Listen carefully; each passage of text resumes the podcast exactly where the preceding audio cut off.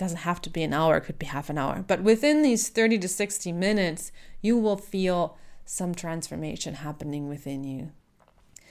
If you feel drawn to methods that are more streamlined, more straightforward, that tell you step by step what you need to do, this is the process for you. And again, you can download the PDFs in both German and English on my website www.thesoundofyou.me slash for you. So you can just print these out. You know, you don't have to stop the podcast and write down all the questions. You can just download this and um, and go for it. Welcome to the Sound of You podcast. This is a space where we have inspiring, thoughtful conversations about the voice, about healthy self expression, and all things spirituality and personal growth. My name is Friederike. I am your host, and I am so excited that you're here. Let's get started.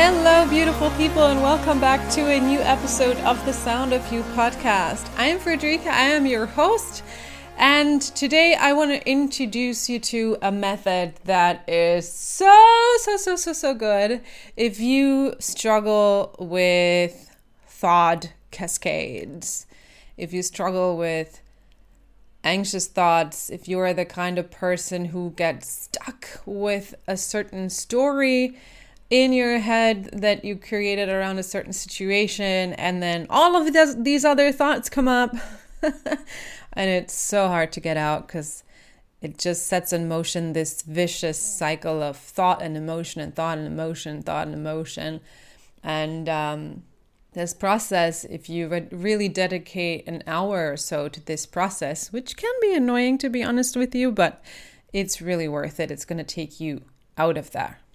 So, um, for everyone who's new, if you don't know what this podcast or this series in general is about, I recommend you go back a couple of episodes where I introduce the This Shit is Working series, or also go back to the very first episode of this podcast where I tell you generally a little bit about me and about the sound of you.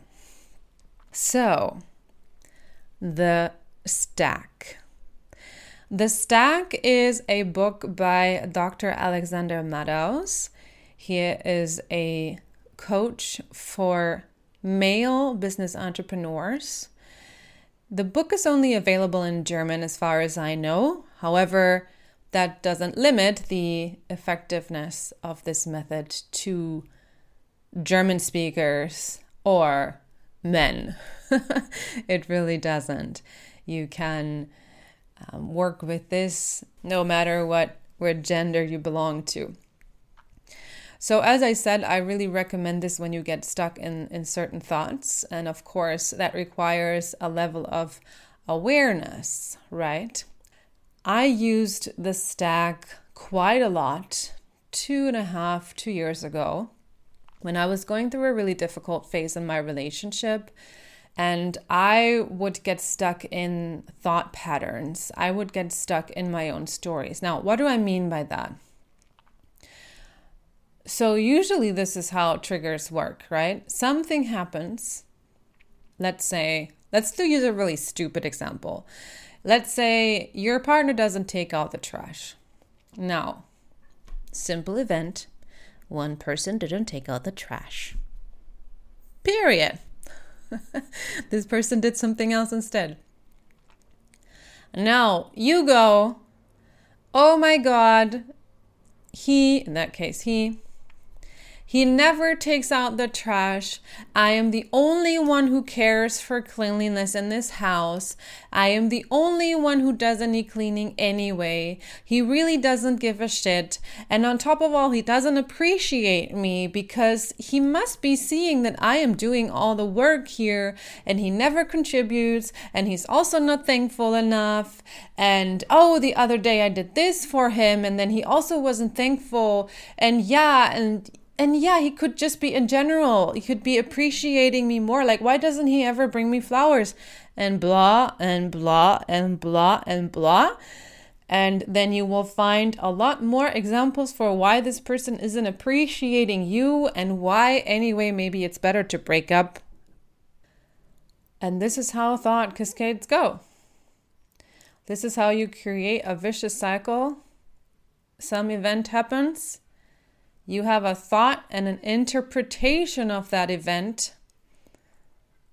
And we call that, when you use the stack, we call that a story. The story that you create around that event. And in this process, you are taken through a whole lot of questions. So, this process can take about an hour, depending on how much you write and how uh, well versed you are at it. It takes you through a whole lot of questions, making you question the story that you created in your mind in a very, very cool way, in a very thorough way. So, some of you might actually be thinking of The Work by Byron Katie. And yes, parts of it are very similar to The Work. But for example, for me personally, this the work never really did anything for me. It's just, I don't know. It's just the way that I generally think anyway. And somehow the work was not going deep enough for me. And the stack somehow, because it asks a couple more questions, is more thorough. So, um, I have as a treat for you guys the writing process with all the questions as a download on my website. You just go to the soundofyou.me slash for you and here you will find the stack and some other really cool things for download for free. Now, it's not possible in this podcast to take you through the whole process because it's really many questions, but I will take you through the four parts of this process. So the first part is called the dark. The dark really stays with the situation that happened.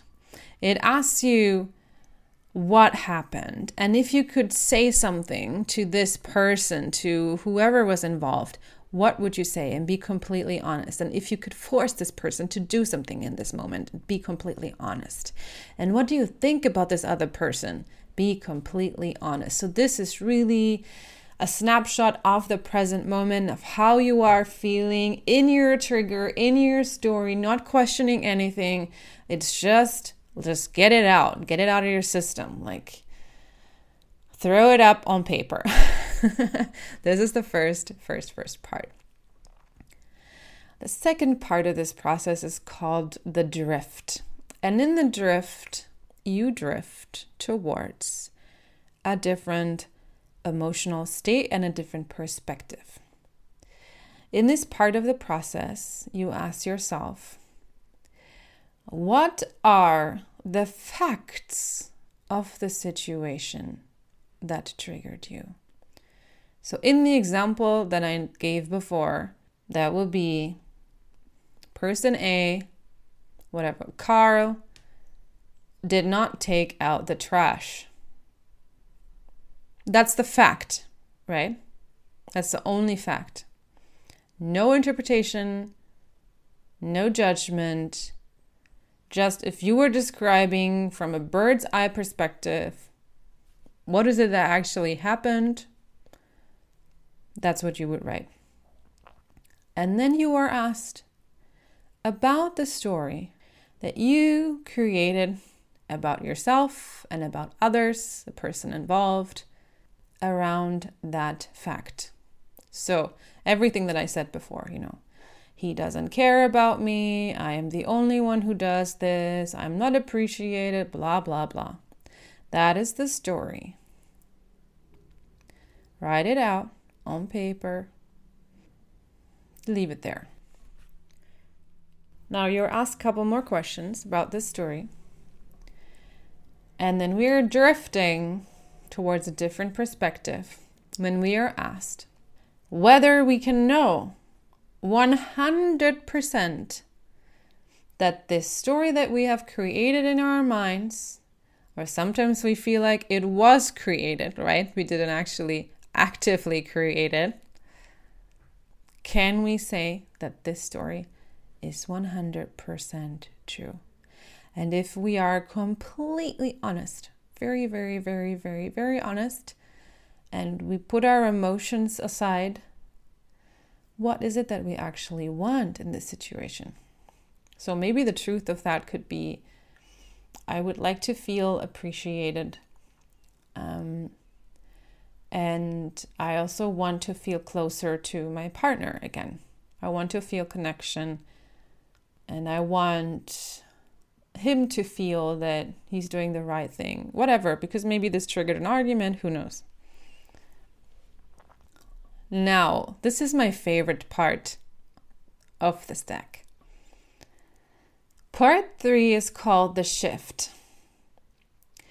And the shift asks you to go back to the original story that you wrote down and then switch it around to different versions. So, what is the first person version of the original story?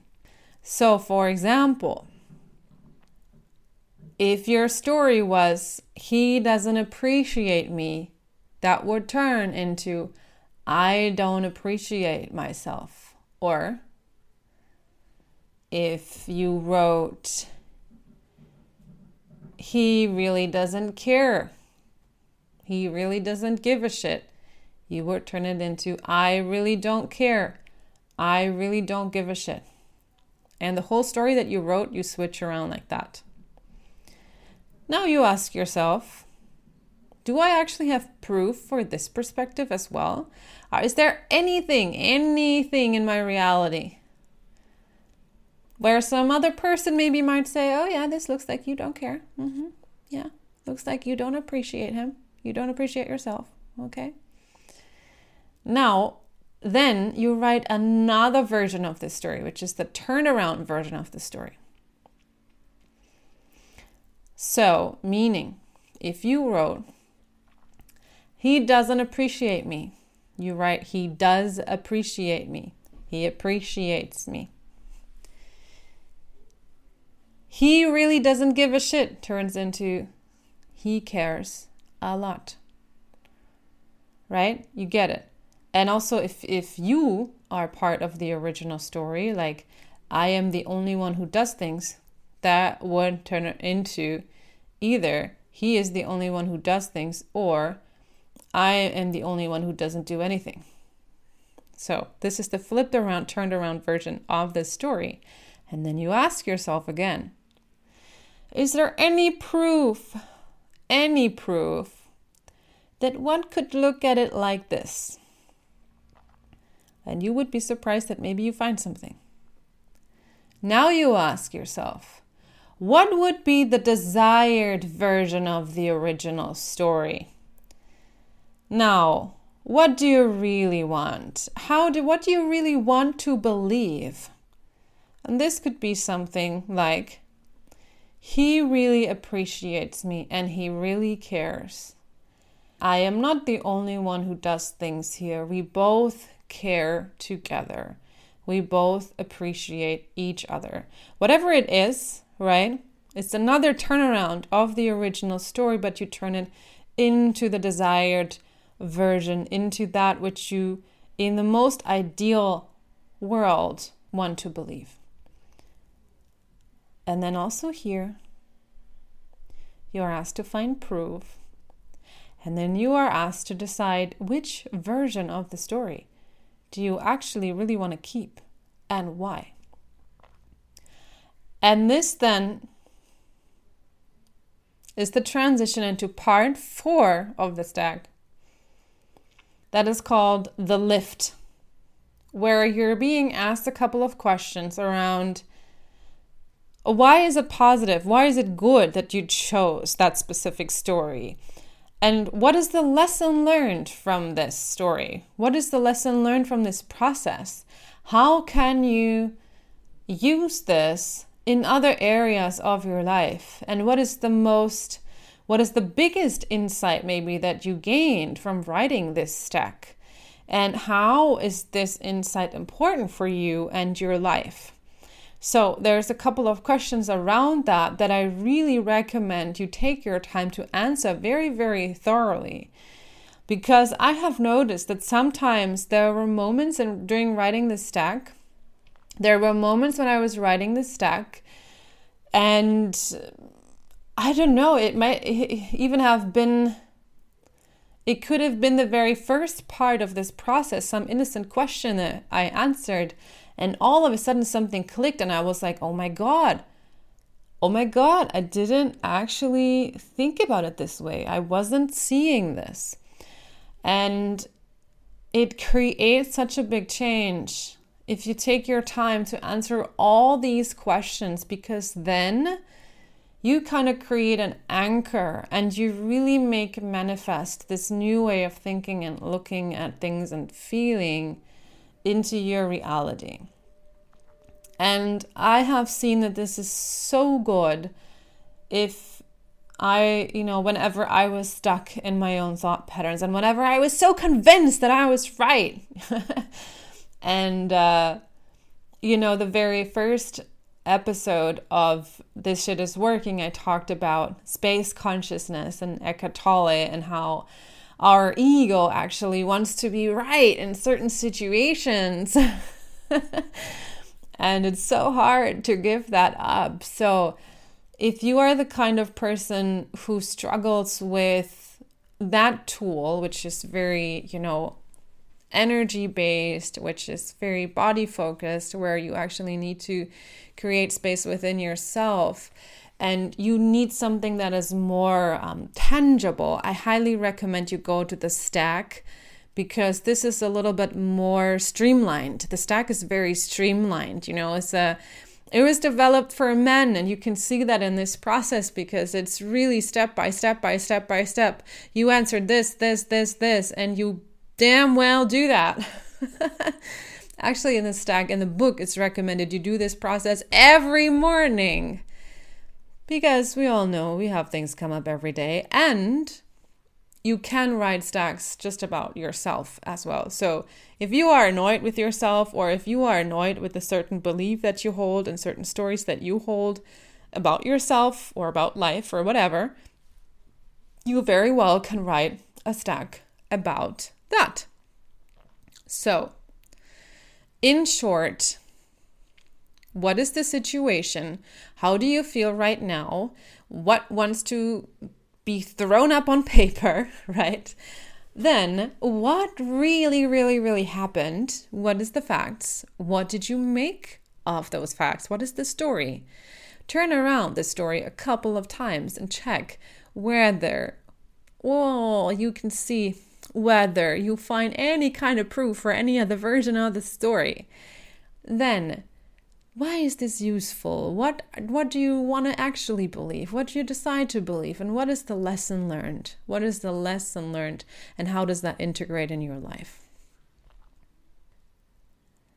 Now, as I said, but as I say with all methods that I introduce here, they are meant for you to practice by yourself. They're meant for you for your own personal development and commitment to yourself. So you need that commitment and devotion to your own process, to your own healing, to your own self coaching if you want.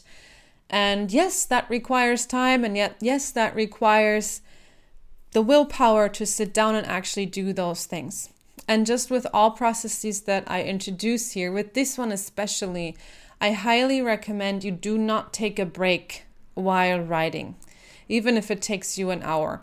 I don't mean don't go to the bathroom or get a glass of water, but I mean don't take a break to then come back to this process later. Because you will have different thoughts. The trigger will be different. The emotion will be different.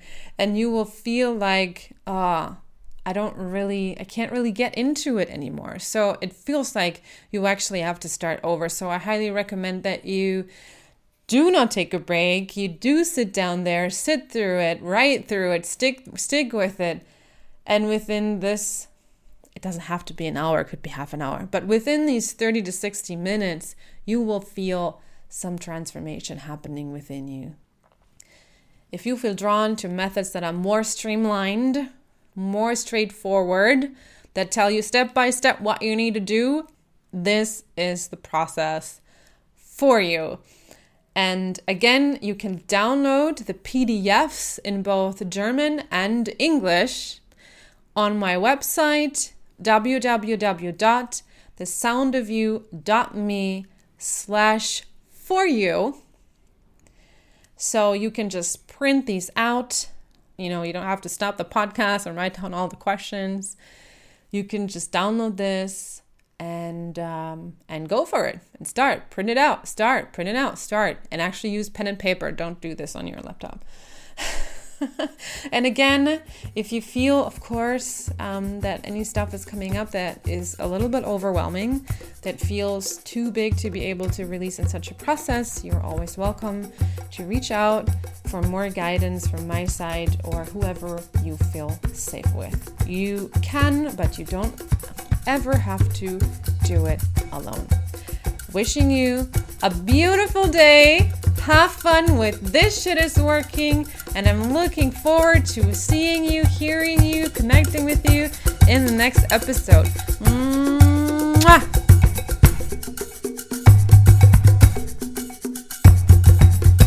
You just listened to the Sound of You podcast. And if you want to free your self expression, be confident in who you are, and release old junk that really doesn't serve you anymore, Get in touch with me and join the tribe. Bless this world with the sound of you.